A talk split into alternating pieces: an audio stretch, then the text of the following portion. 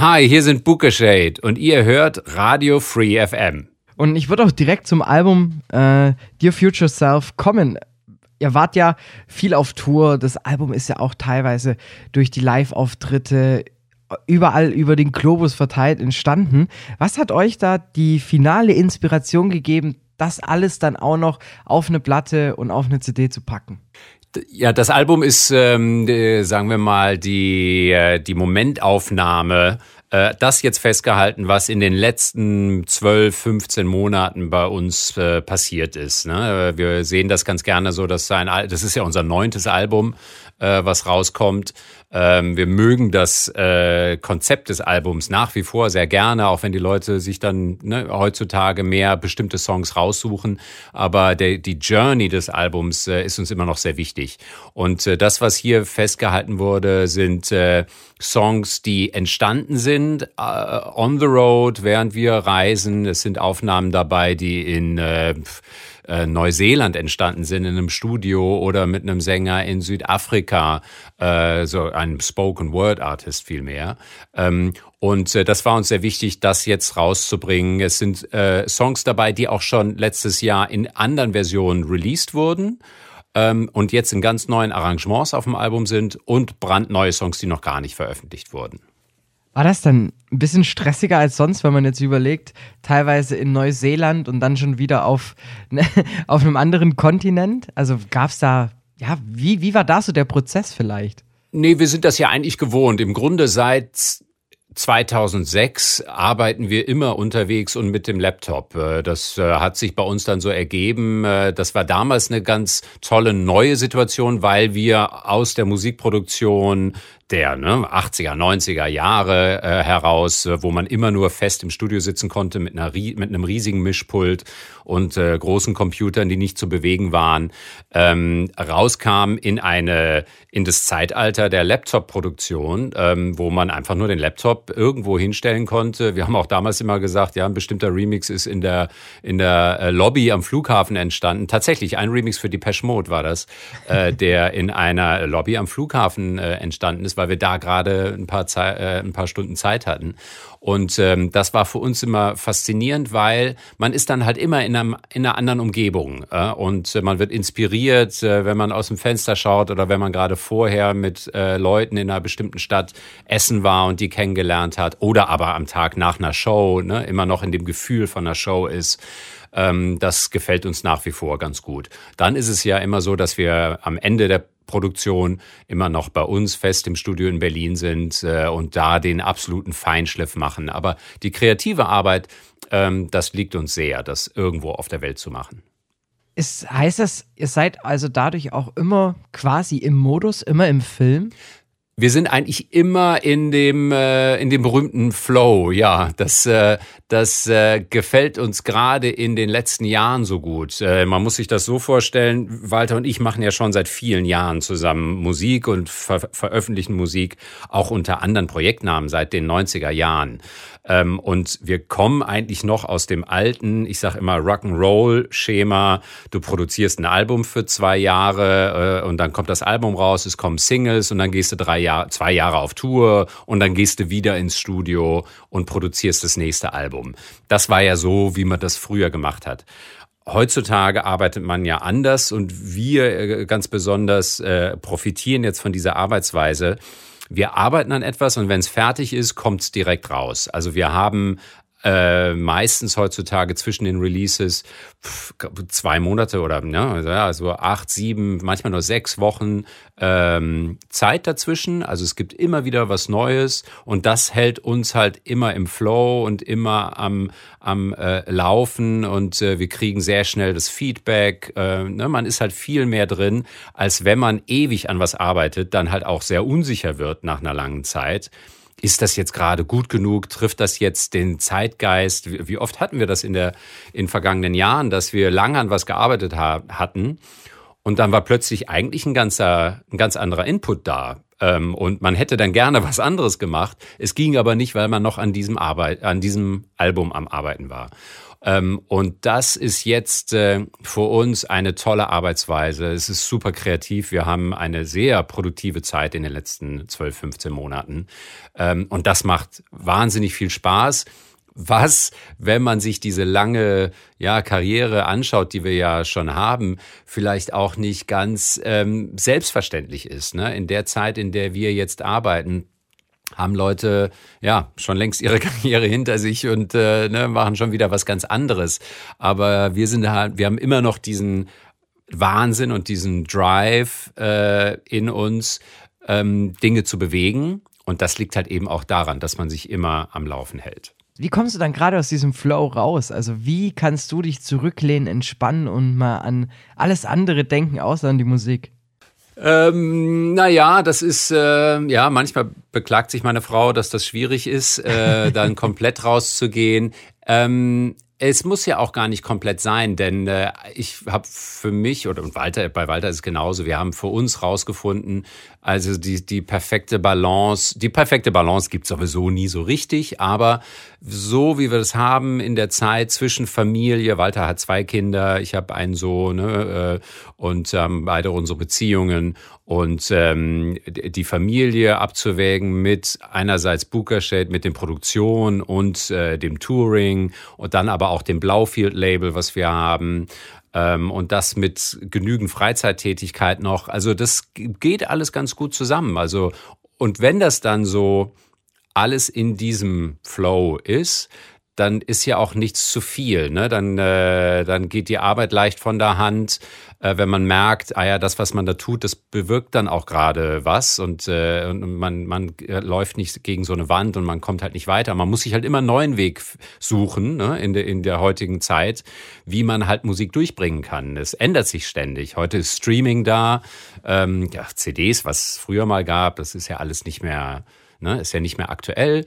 Ähm, und aber ne, das alles immer abzuwägen, es ist halt auch wahnsinnig spannend. Und jeder hat dann dazu noch seine äh, Entspannungsmöglichkeiten. Äh, Walter spielt viel Tennis, ich mache auch viel Sport, ich bin ständig im Wald, fahre Fahrrad, jogge, mache wahnsinnig viel im Garten. Ich liebe, ich liebe Gartenarbeit. Das klingt dann immer ähm, so komisch, aber das ist für mich die, der perfekte Ausgleich zu dieser Perfektion, der digitalen Perfektion, die man immer so anstrebt, ne? Und alles ist genau in, im Takt und äh, ne?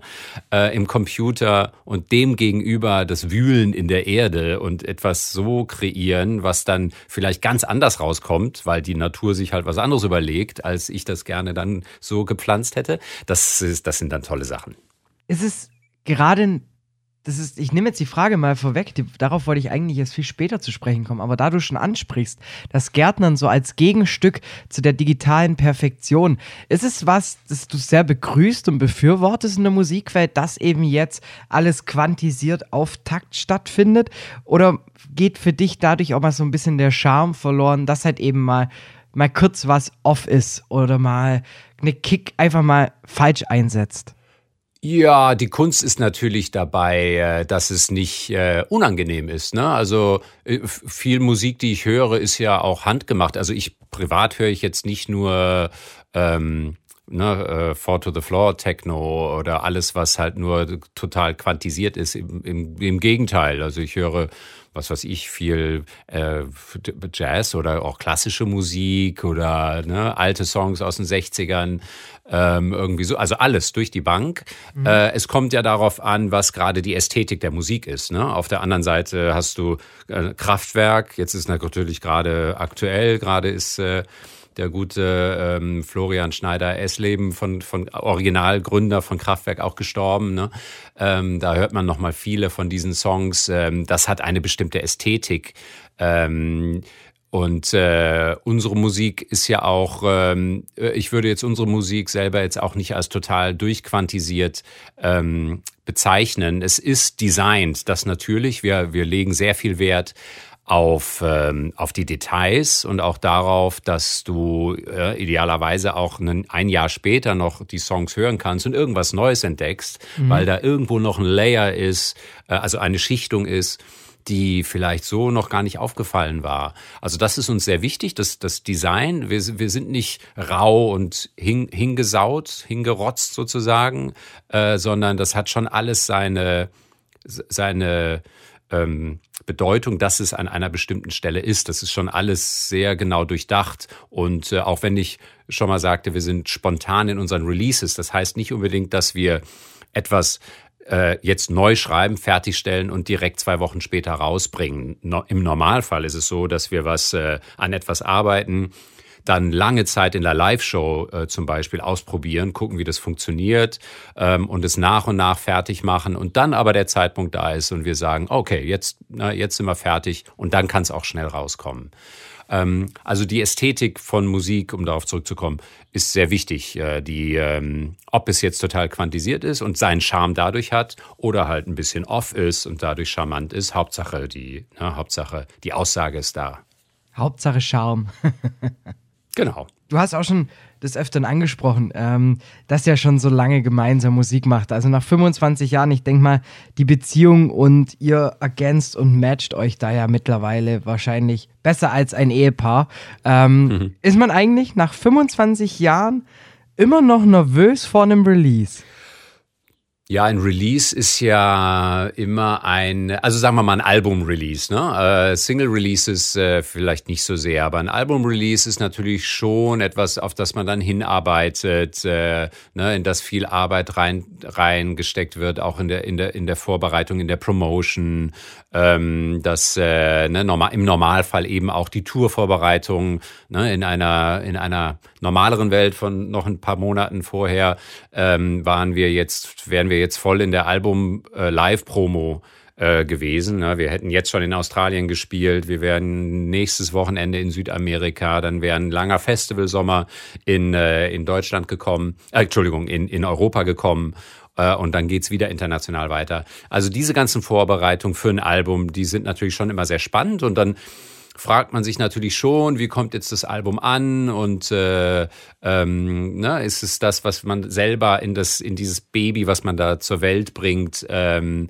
ne, sehen andere Leute das auch so. Aber im Endeffekt ist es ja, ich meine, man macht die Musik ja dann doch nicht für, also nicht nur für andere, sondern vor allem für sich selber. Das ist ja schon immer so ein bisschen dieser Ego-Trip des Künstlers und des äh, Musikers, etwas zu schaffen, was aus dem Künstler rauskommt. Und äh, wenn das dann Leuten gefällt, ist das toll, ähm, aber so darf halt ein Künstler auch nicht denken. Ne? Also es ist halt das, was wollen wir sagen, darum geht's. Ne? Und in der Booker Shade Welt geht es jetzt in den, nach all den Jahren, die wir schon äh, Bookershed produzieren und äh, damit leben, ähm, geht es immer darum, wie können wir den Sound von Bookershade refinen, also ne, nochmal feinschleifen, eine neue Facette zeigen ähm, und dennoch dem Sound sehr treu bleiben.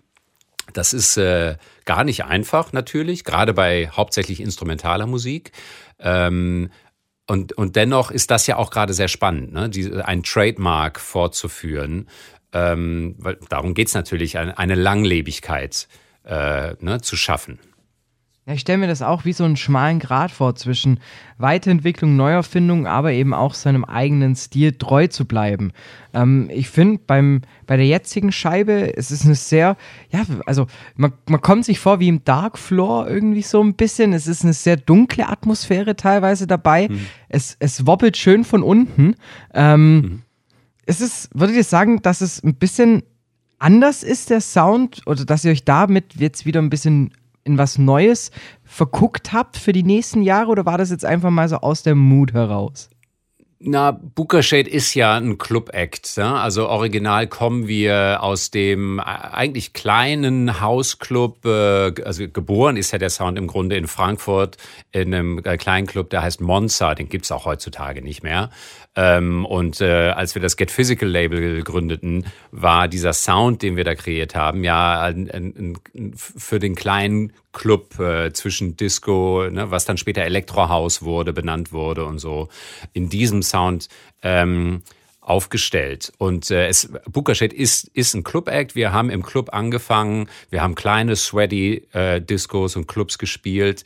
Dann durch den Erfolg von, von folgenden Platten, also auch dem Movements-Album und so, wurden die Bühnen halt größer und es kamen Festivals dazu. Und irgendwann kam das an den Punkt, dass die Show, die Live-Show, die wir hatten, denn wir sind ja ein Live-Act, wir sind keine DJs, sondern wir haben eine Live-Performance, die kam irgendwie so äh, an einen Punkt, dass es wie fast schon so eine große Rock-Electronic-Show war. Ne? Ähm, und äh, gar nicht mehr so klubbig. Und irgendwann haben wir gemerkt, hm, ach, das äh, ist, wir, wir wollen gucken, dass wir wieder da, dort, wo wir herkommen, wirklich äh, den Fuß fest drin haben im Club. Und das ist die Entwicklung der letzten, naja, schon im, das Album davor, was wir hatten, Cut the Strings, hat schon diese Richtung wieder eingeleitet. Davor, 2017, hatten wir ein Album, Galvany Street, was so ein, so ein, äh, ein Ausbrechen war aus diesem Gefängnis, was wir damals schon fast gefühlt hatten. Ne? Das Gefängnis von Four to the Floor und was machen wir? Da waren wir uns nicht ganz sicher, wie es weitergehen sollte und hatten äh, ausbrechen müssen. Ne? Äh, Galvany Street ist sehr, ein sehr außergewöhnliches Album in dem Sinne.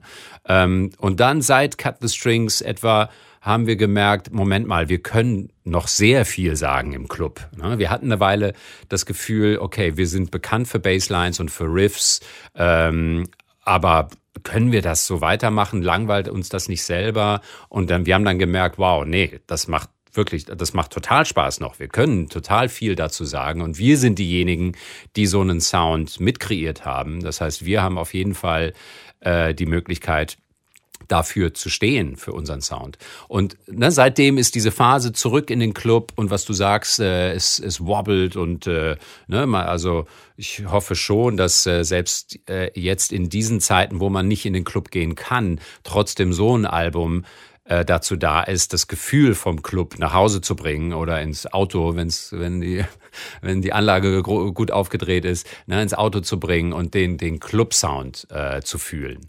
Ähm, das ist uns halt sehr wichtig. Das, äh, auch die Live-Performance, die wir haben in diesen Zeiten jetzt, geht sehr zurück in den Club und ist auch dazu da, selbst in, in kleinen Clubs ähm, gut funktionieren zu können. Ne? Also Festivals, klar, spielen wir sowieso, aber es war uns ganz wichtig, ähm, die Aussage zu treffen, hey, wir, ne, wir, sind, im, wir sind im Club, wir, wir kommen aus dem Club, der Club ist uns wichtig, jetzt gerade sogar mehr denn je, denn es wird jetzt eine schlimme Zeit für Clubs äh, kommen äh, durch diese Krise hier.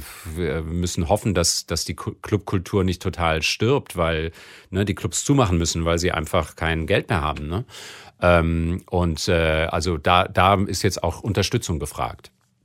Es ist auch gerade das, was euch, das so euer Geheimnis ist, um über die ganze Zeit erfolgreich zu sein, dass man hin und wieder auch einfach mal ausbricht und ich sage jetzt mal, ähm, vorgesetzte Patterns auch mal bricht das ist total wichtig. Also für manche Leute ist das vielleicht nicht so wichtig. Also ne, wenn du dir Interviews von ACDC anhörst, dann sagen die, nein, nein, es, äh, es geht hier nicht. Ja, das finde ich finde das äh, bewundernswert. Ne? Die sagen, nee, nee, es geht nicht darum, jetzt hier ständig was Neues zu machen. Es geht darum, das Bewährte und das Gute immer neu äh, was sagte er dann irgendwie, ne? Also immer neu aufzulegen quasi. Ne? Und deswegen klingt jede ACDC-Platte mehr oder weniger gleich. Und das ist auch bewundernswert, ne? Denn das, ne, das so durchzuziehen, ist toll. Ähm, äh, und dann gibt's andere Leute, die sich ständig äh, neu erfinden. Was weiß ich, ein Sting oder so, ne? Der macht dann irgendwas mit mittelalterlichen Instrumenten, aber bei ihm ist es halt so, es ist immer seine Stimme, die das zusammenhalten wird. Ne? Es, äh, mhm. Das ist immer das total Wiedererkennbare.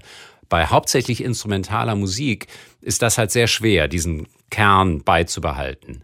Aber wenn du dir lange Karrieren anschaust von Künstlern, dann ist es oft so, dass da dass immer mal neue Einflüsse da sein müssen. Ne? Man muss sich ja neu aufstellen. Man, ne, wenn man immer das Gleiche macht, äh, ja, wie ist das blöde äh, Sprichwort, äh, wer nicht mit der Zeit geht, geht mit der Zeit. Ne? Also das, ähm, äh, ne, man muss ja trotzdem sich selber im Kopf aktuell halten und immer sich wieder hinterfragen, ist diese Kunst, die ich da mache, äh, für mich selber und für andere relevant? Ist das, ne, hat das Ja, hat das einen Bezug äh, zur Aktualität auch? Ein Album, was wir in 2006 gemacht haben, Movements, wenn das jetzt heute kommen würde, weiß ich nicht, ob das die gleiche Relevanz hätte. Ne? Also man muss immer sehen, wie fühlt man sich gerade in der Zeit und äh, eben immer, immer neu definieren und äh, immer sich, äh, ja, wie ich sagte, am Laufen halten und, und nachdenken, was kann man denn so machen. Da ist vielleicht Relevanz das richtige Stichwort. Ähm, Ihr habt ja auch schon gesagt, dass es jetzt auf die Platte nur die essentiellen Songs draufgepackt habt. Ähm, was macht dann eigentlich für euch einen essentiellen Song aus? Ein essentieller Song muss, äh, naja, muss schon eine Aussage haben für das, was es sein soll. Ne? Wenn es ein, ein wirklicher Club-Track ist, dann muss da halt, ne, da muss der Beat stimmen und äh, da muss halt eine, eine kleine Art von Hookline drin sein. Wenn das ein atmosphärischer Song ist, ähm, dann muss da halt auch die Vielschichtigkeit drin sein. Ähm, und, und dieser und der Trip, den man dann so, die Reise, auf die man dann gehen kann. Ähm, das kann dann aber auch für unterschiedliche Alben oder sagen wir mal auch EPs äh, sich sehr unterscheiden. Ne? Also dieses Album jetzt, äh, Dear Future Self, ist äh, auf den Club und das Clubgefühl ausgerichtet. Wir haben aber auch zum Beispiel eine Spotify-Playlist, die heißt ähm, Cinematic Shades. Und das ist eine Zusammenstellung all unserer langsamen Songs. Und äh, wir haben jetzt auch schon die Idee, jetzt dadurch inspiriert, dass wir jetzt halt gerade auch nicht viel im, im Club stehen und, und, und die Tracks ausprobieren können. Ja, als nächstes werden wir bestimmt auch nochmal eine EP bringen, die sehr atmosphärisch ist und gar nicht äh, cluborientiert. Und das unterstützt dann mehr einen Cinematic Shades Aspekt. Also die, ähm, Ne, es, es muss immer, ja, der, der Kern muss halt essentiell sein. Der Kern muss wichtig sein und äh, muss einen besonderen Sound oder eine besondere Melodie haben. Wenn jetzt die Songs, die, die es nicht auf Album geschafft haben, ähm, gibt es da irgendwie eine Chance, die dann trotzdem mal zu hören? Weil jetzt gerade mit Live-Gigs ist ja ein bisschen schwierig. Heißt, werdet ihr die überhaupt dann mal vielleicht als EP releasen oder mal als einen zusätzlichen Single, als eine Single-Auskopplung, kommt da noch was in die Richtung auf jemanden zu? Wenn, wenn ein Song nicht aufs Album kommt, heißt das nicht unbedingt, dass es ein schlechter Song ist, sondern dass er vielleicht einfach gerade in dieser Zeit jetzt nicht in dieser Zusammenstellung für uns funktioniert.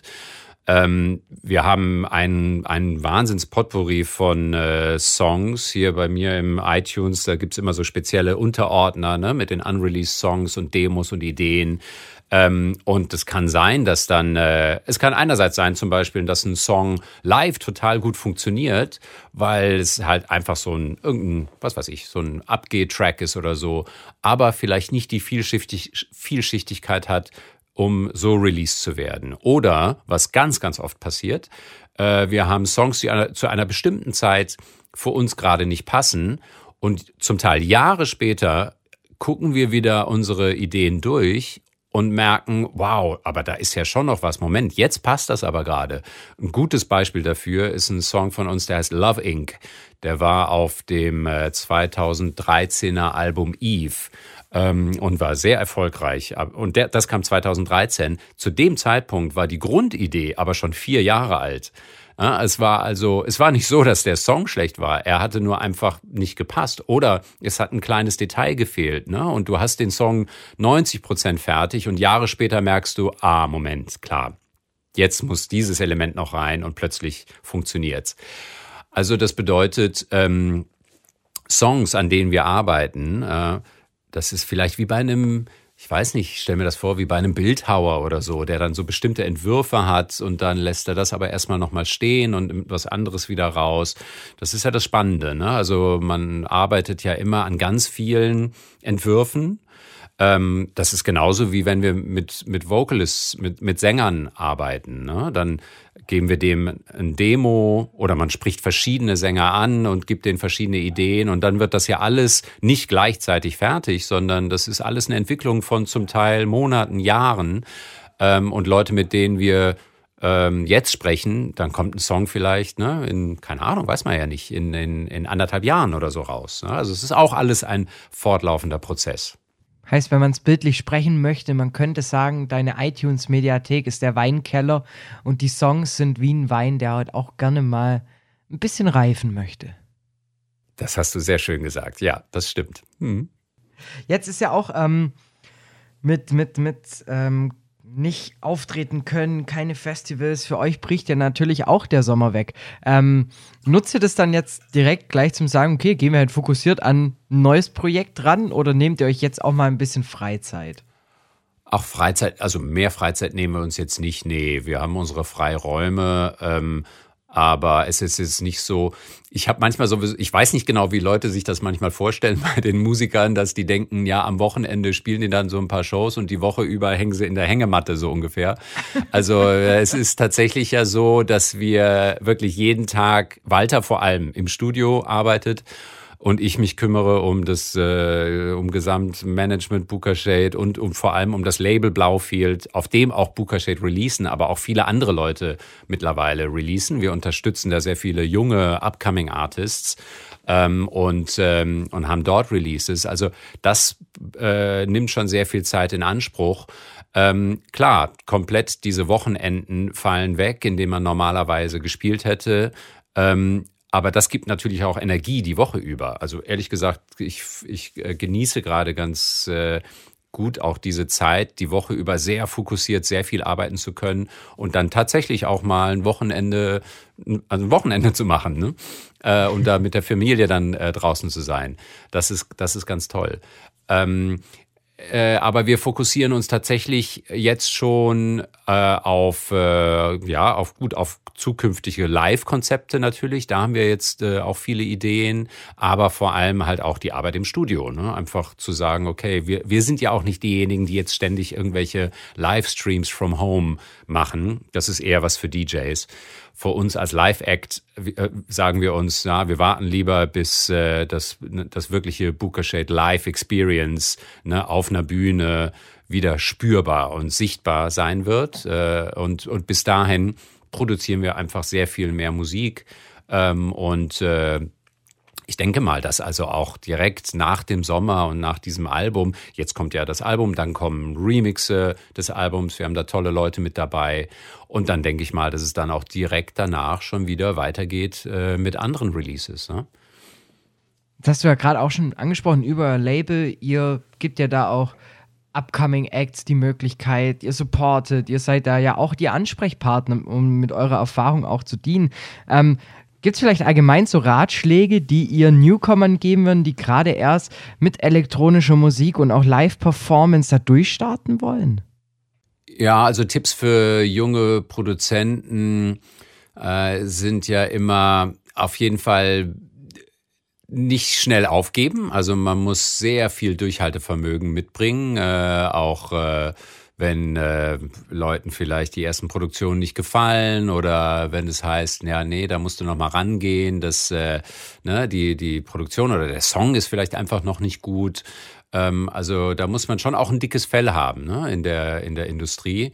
Ähm, und ähm, sich immer wieder neue Sachen überlegen, wie man halt durchkommen kann. Ne? Also ich stelle mir das schon auch schwer vor heutzutage. Es ist natürlich alles sehr liberalisiert, also alles, jeder kann seine Sachen hochladen, äh, jeder kann einen Instagram-Post und Account machen, aber dadurch, dass es so wahnsinnig viel gibt zur Verfügung, ist es natürlich doch immer wieder notwendig, bestimmte Kanäle zu haben, die man nutzen kann, um durchzukommen.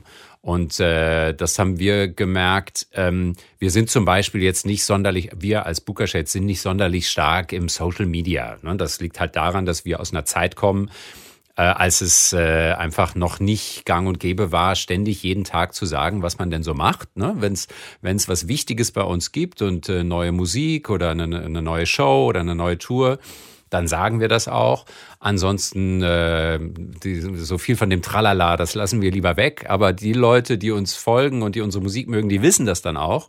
Die haben zum Teil nämlich selber dann auch ihre ihre Sachen, die sie so die ganze Zeit machen müssen. Ähm, und dann äh, ist der Fokus halt auch mehr da, wenn es dann wirklich was zu sagen gibt. Ähm, für, wir haben aber gemerkt, wir können diese Kanäle, die wir haben und das, auch das Trademark Booker Shade und jetzt auch das Blaufield Label, was wir führen, nutzen, um halt äh, anderen äh, jungen Produzenten halt ein Sprungbrett zu äh, liefern. äh, und ihnen einfach mal die Kanäle zu öffnen. Ne? Denn äh, wenn irgendwas rauskommt über Blaufield Music, dann hören die relevanten DJs und Medienleute schon mal rein. Ne? Dann ist es natürlich immer noch so klar, wenn der Song muss halt gut sein von diesem jungen Produzenten. Ähm, das ist natürlich die Grundvoraussetzung. Ähm, aber zumindest kann man dann schon mal dafür sorgen, dass es überhaupt gehört wird. Ja? Und das ist was, was uns die letzte Zeit sehr viel Spaß macht. Äh, Ne, denn wir machen schon so lange, äh, wir sind schon so lange unterwegs in der Musikindustrie.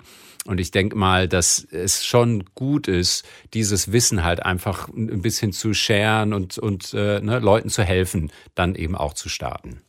Ich habe das Interview angefangen mit Dear Future Self und ich möchte es auch gerne damit beenden. Ähm, was würdest du deinem Zukunfts-Ich sagen wollen? Ähm, naja, ich sage meinem zukünftigen Ich, ähm, ich, wär, ich mache so weiter, wie ich äh, denke, dass es richtig ist und äh, ich gehe einfach davon aus, dass es okay sein äh, wird. Äh, ne, es wird uns, äh, ne, wir, es, es wird uns gut gehen. Wir werden irgendwas bewirken können. Ähm, es ist ja ein sehr ähm, positiver Ausdruck, äh, der auch in diesem Song rüberkommt. Ne? Es ist äh, eine positive Aussage. Ne? Wir können das, wir können das hinkriegen.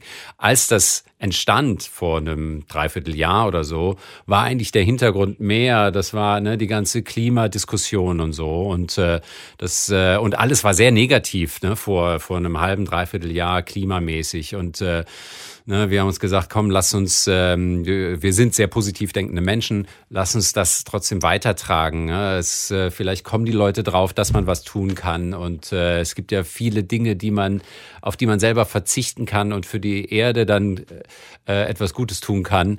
Dass jetzt diese Corona-Krise noch dazukommt und man jetzt halt äh, noch mehr sieht, okay, hey, wir müssen alle ein bisschen runterfahren und alle ein bisschen äh, mehr uns um die Erde kümmern. Und wir sehen dann auch, dass es was bringt.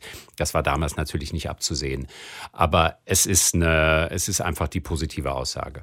Arno, dann ganz herzlichen lieben Dank, dass du dir die Zeit genommen hast. Ich habe zu danken. Und dann wünsche ich euch ganz, ganz viel Spaß beim Austüfteln neuer Live-Performance-Ideen. Ähm, ich bin mal gespannt, in welche Richtung sich das Ganze entwickelt, wenn es dann auch wieder auf die Bühne geht. Ja. Ich freue mich, ich bleibe up to date und ähm, bleibt gesund. Sie hören Radio Free FM zu empfangen über UKW auf der 102,6 MHz, über Kabel auf der 97,7 und 93,45 MHz und weltweit zu hören über unseren Livestream auf freefm.de.